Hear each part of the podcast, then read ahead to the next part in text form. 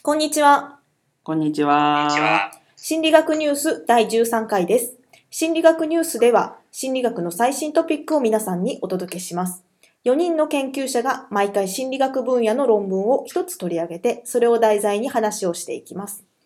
放送では実際の論文を題材にしていますが、話の内容は配信者の解釈が入っています。より深く内容を知りたいと思われた方は、実際の原点を当たるようにしてください。えー今日からですね、今日からじゃないんだけど、しばらく文ちゃんがイギリスに行っているので、私、ゆうこが代わりに挨拶をさせていただきました。文ちゃんはスカイプで参加します。Hey, Hey, how's it going? hello. あとですね、今回から数回の収録がダーさんがいないんですけれども、ダーさん元気にしてますので、またしばらくしたら戻ってきます。では、今回の論文の担当は私です。どうぞよろしくお願いします。はい、よろしくお願いします。今日は認知トレーニングの話をします。まあ、認知トレーニングっていうのは脳のトレーニングと言い換えてもいいかもしれません。えー皆さん何か脳のトレーニングと言われるようなものとか認知機能を訓練するというようなものをやったことがありますか？えー、あのな。あるっちゃあるか。あるっちゃある何を？まあ、まあ、パズルとか、あのーパズルとか。なんていうの、えー、パズル、なんか、ビラがパズルの人とかさ、いたんだけど、だいぶローカルビラがパズルになってまます。そうそうそう、そういうのをなんか聞いたことあるよね。はい、なるほど。シュウさんは？ゲームとかでよくね、うん。やってましたよね。あの、なんか、あの計算をするとか、はい。あの音読をするとかみたいなのがなんか入ったのとか、なんか、うんあとは普通にパズルとかですよね。はいねはいそういうのはよく、よく昔はやってましたね。最近はやらないけど。はい、わあかりますあとなん。かさ、テレビとかでもやったりあるよな。うん、テレビとかあんまりテレビ見ない。あのーなんだろう、IQ を鍛えるとかさ、よくわかんないけど、なんか、ああ、以前ありましたね。なるほど。まあ、そういうふうにいろいろなメディアとか、まあ、ゲームやパズルなんかで認知機能を訓練するっていうものがまあ出てきてますよね。で私もちょっとだけ認知機能を訓練するっていうゲームをやったことがあるんですけれども結構ゲームで頭を使うのがしんどくってあんまり進められませんでした。なんか普段やっている 普段実験を、まあ、そのワーキングメモリーとかなんですかねやることがあるんですけれども実験の課題みたいであんまりねだって仕事で実験やってるのに プライベートでもやらなきゃいけないということに耐えられなかったんだけどでも周さんが言ってたみたいに計算問題とかもあって計算問題は結構楽しくやったりしてました。はいまあな、ゲームはちょっと息抜きしたいもんね。そうですね。でも最近ほら、ポケモンとかもさ、はい結構数値気にしたらあかんかったりとかはい。するからね。数値を気にしたらダメ？で、なんかほら、うん。ポケモンでも、うん。なんとか値なんとか値みたいな。個体値の個体値、努力値、と。はい。なんだっけ。なんかそういうのを気にせなあかんかったりとかで、はい。かなりね、複雑になってたりするそうだね。あんまりゲームで頭を使えなくなってきた。トレーニングかもしらんな。うんまあ、最近はその脳のトレーニングだとか認知機能を訓練するっていうことがちょっとした産業になっていていろんな製品が国内外で出ていますしあと認知機能を訓練すると賢くなるということがよく言われています。で今回紹介する論文はこのような認知機能の訓練による知能の向上というものがプラセボ効果によるものじゃないかということを言っています。プラセボ効果っていうのは、うん、知ってます？ああ、まあ大体わかるけど、あ大れやね、塩、塩舐めて、うん。塩舐めてる人と、はい。く薬舐めてる人と、舐め、舐める。あ味が違う時点でいろいろ違う。いやなんだっけ、なんかね、うんそんなんじゃなかったなんかそうはいそう、そんな感じですよ。ま、まず言葉、プラセボっていう場合と、プラシーボ効果っていう場合があります。えっ、と、プラセボは多分しかフランス語で、プラシーボは英語かな。えっ、と、シュウさん、これ、じゃあ説明お願いできますか？あ私なんだ。えっと、よく例に出るのは、あの、酔い止めのお薬とかですよね。はいあの、乗り物酔いしやすい人に、これは酔い止めの薬だよって言って、あの、なんか普通の片栗粉の粉みたいなのを渡して飲ませると。そうすると、あ、酔い止めなんだっていうと、本当にバスとか電車に乗っても酔わなくなるような気がするっていう、そんな効果ですよね。はい、ありがとうございます。完璧な説明になります。プラス塩じゃなかったな。塩塩でもいいのかもしれんけど、明らかにしょっぱいからね。えーっと、そのプラシーボ効果というものは、偽の薬を飲んだとしても、それが本当に効果がある薬だと信じ込むことによって、実際に何かの改善とか効果が見られることを言います。期待するっていうことが実際に何かを改善するっていうことがあるっていう話ですね。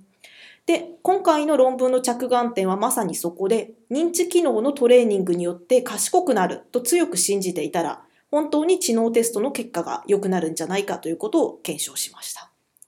で、論文のタイトルは Placebo Effects in Cognitive Training です。えーそのまんまですね。えーと、今年の夏くらいに PNAS という一流のジャーナルに出た論文です。で、今回の論文では、実験の参加者を集める時の呼び込み方、宣伝によって認知機能トレーニングの結果が変わってしまうということを示しました。なので今回は、えっ、と、二通りの参加者の集め方をしています。二つの違う宣伝文句を用意して、それで参加者を集めました。で、一つは、脳のトレーニングをして認知機能を高めよう。多くの研究でワーキングメモリのトレーニングが知能を向上させるということを示しています。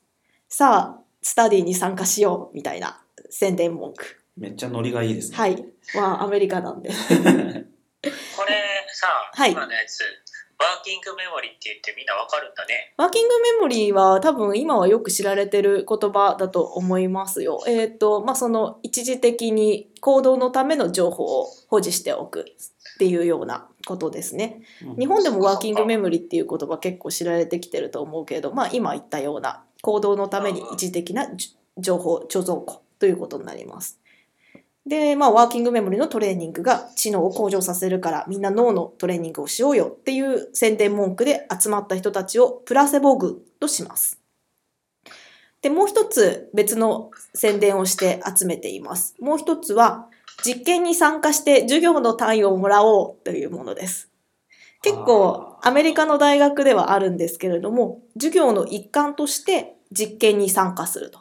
で、5回とか4回とか実験に参加すると、コースクレジット、授業の単位がもらえるっていうわけです。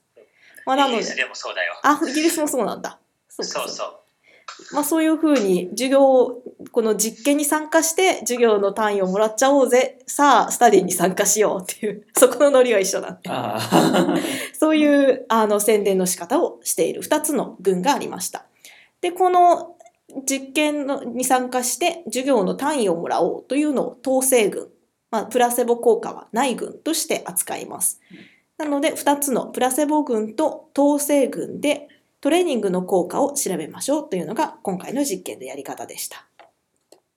はい。実験に来てもらった参加者は、まず知能テストを行いました。その後、トレーニングとしてワーキングメモリの課題、えーと今回は N バックタスクと言われているものをやりました。N バック課題っていうのは、今画面に出ているものが数個前に出てきたものと一緒かどうかを判断するという課題で、画面にこう、どんどんどんどん数字とか記号とかアルファベットとかっていうのが出てくるので、で現在のやつと1個前、あるいは2個前、3個前、4個前に出た情報が一緒かどうかっていうのを判断する課題です。で、これは常に短期記憶を働かせなければいけなくって、常に記憶をし続けなければならない。しかもそれを更新し続けなければならないので、相当しんどい課題です。やったことある？ありますけど、あれ結構辛い課題ですよね。うん、地獄のような。ある、ある種もうやりたくない。そうだね。であ頭から湯気が出そうっていう、そういう課題。うん。で、その、なんかバック数が多くなるとしんどくなるんだよね。そうそうそう、その鬼のような課題を実験参加者さんは 1時間やると。あ、きつい。きつい。1時間は1時間相当きついね、今。で、えっ、と、最終的に4個前のやつまでを言えるようなところまでできるようになったらしい。相当辛い。うん、相当訓練を積んで。まあでもあー1時間です1時間ね。やればそれだけできるようになるってことか。そうですねで、まあでもポイントは今まで多くの研究、その脳のトレーニングをするっていうような研究では、もっと長いこと実験をやって、このワンバックタスク、N バックタスクっていうものをやって、続けてやってもらって、それによって知能が向上したっていうものなので、まあ1時間くらいっていうのは本当の知能の向上を得るにはおそらく十分ではないだろうっていうふうに、えー、と筆者たちは言っていますね。まあ、なのでその課題自体は上手くなる。よそのいくつ前のやつまで言えるとかっていうことについては上手くなるけれどもそれが私たちを賢くするっていうところまでは効果がないだろうっていうふうに言えるだろうと。うん、でも、ゲームとかはもっと短い時間ですよね。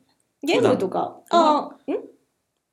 ゲームとかの、あのー脳をトレーニングするのを鍛えますみたいな課題って結構こう短い時間でしかやらなくない？ですかあ、あれはでも継続することが大事っていうふうに歌ってますよ。私が今まで遊んだことがあるような、その、いわゆる認知機能をトレーニングするゲームとかっていうのも毎日続けましょうっていうふうにやっていくわけですね。それをじゃあ うん。まあ、だから本当は継続的にやらなければ知能は向上しないっていうふうに言われてるんだけれども、今回はその1時間で短期集中でやってもらったと。なるほど。で、このトレーニングを行った後、もう一度知能テストを行いました。で、見たいのは、トレーニングの前後で知能テストの結果がどれくらい向上したかということ。しかもそれがグループ、プラセボのグループと統制のグループで違いがあるのかどうかというところでした。で、実験の結果、非常にシンプルです。プラセボ君、脳を鍛えて知能を向上させようっていうふうに宣伝をされて集まってきた人たちは、トレーニングの後に知能テストの成績が向上しました。けれども、実験に参加して単位をもらおうというふうに集められた統制軍では、知能テストの結果はトレーニングの前後で変わりませんでした。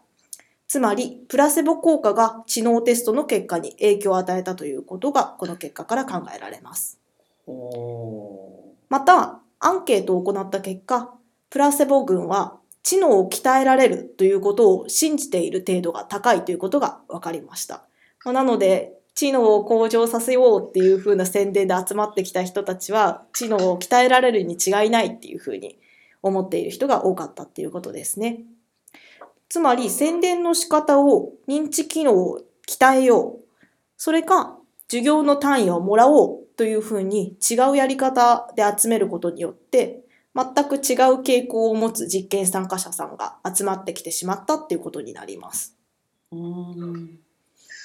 で、これらの、あはい、のさ、えっ、と、その、募集してる人っていうのは、はい、あの、プロフェッサーの名前、教授、誰、誰々教授の実験室ですみたいに言ってるんだよね。えーと、どうだったかな？えっと、ちょっと待ってね、チラシが載っているんですけれども。あ、誰々、ない、載ってないですね。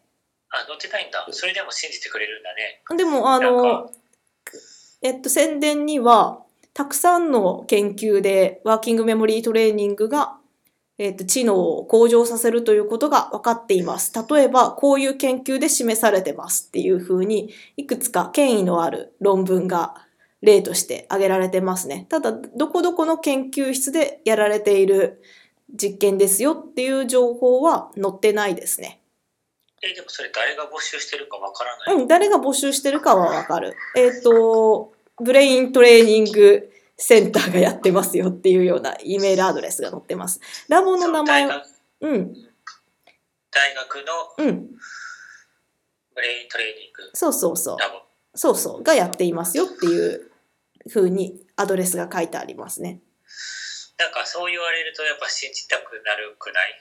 あの、うん、なんちゃら、どこどこ大学のうん、うん脳機能研究所のなるほど募集で、うんはい、なんとかトレーニングしますとか、はい、はい。なんかこう言われたら、ああ、なるほどね。なんかそこら辺歩いてる、なんか誰だかわからない人にちょっとうん、脳脳のトレーニングやってみないみたいになるほど言わ。れるよりかは信用したくなるぐらい。それはいい点ですね。確かに私あの宣伝文句に気を取られていたんだけれども、確かに E メールアドレスも、えー統制群とプラセボ群は違っていてあ、違うんですか？うん、同じものかと思ってた。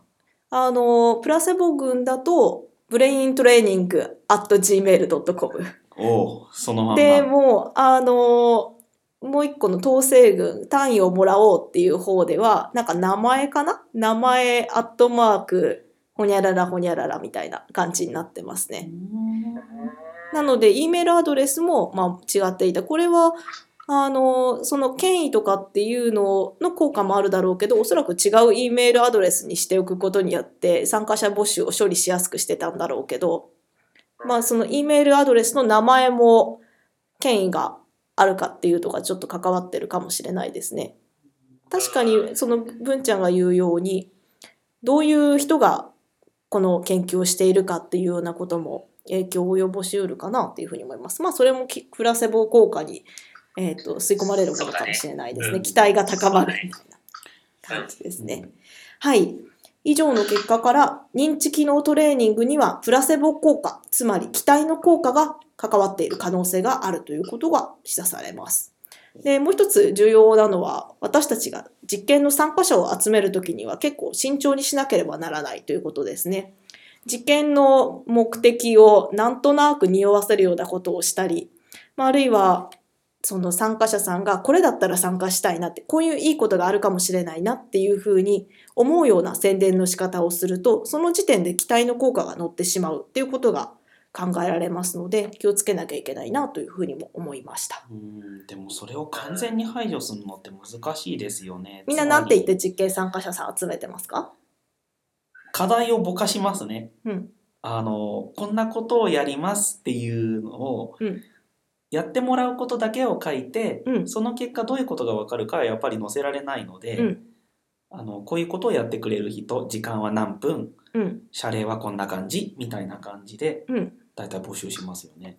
文ちゃんは？まあ、俺子供にやることが多いからね、うん子供にはなんかこう、結構、なんだろう、一緒に遊ぼうぐらいしかするけど。いやでも私も実は一緒に遊ぼう的に参加者さん募集していて、私はテレビゲームのような簡単な課題をしていただきますっていうふうに言ってる。実際はゲームどころじゃなくて過酷なんだけど。あ、あでも、あそれは大人にやるとき使うわ。ああと、ゲーム、はい。ゲーム的なものをやってもらいます。そうですね。間違ってはないし、結構目的とは完全にぼやかせてるのでいいと思いますが、まあ楽しいことを期待してくるっていう、そういうのがかかってるかもしれないです、ね。裏切られる。裏切られるということが起きているかもしれないもう。二度と来てくれなかったりな。はい、えーそんな研究を今回は紹介させていただきました。ありがとうございます。はい。はい。はい、それではですね、えっ、と、私たちのこの、えーと心理学ニュースの Facebook のページがあります。Facebook で心理学ニュースと検索していただければ出てきますので、えーコメントとか感想とか、あるいは実験、あえーすみません、えーと、配信に参加したいという方なんかもコンタクトを取っていただければ嬉しいです。それでは次回は、文ちゃんはい。ですはいね。はい、次回はどんな？そうですね。えっ、と、次回はですね、また子供の話なんですが、はい子供が誰の言うことを信用するかうん、っていう風なうん、話。なるほどまた。なんかあの前に、えーマシュマロテストの話もしたんだけれども、はいちょっと違った、あのー視点からの、えー研究になるので、はいまあ面白いと思います。はい、はい楽しみにしています。それでは今日の配信はここまでです。ありがとうございました。ありがとうございあましたりがとうござ。いました。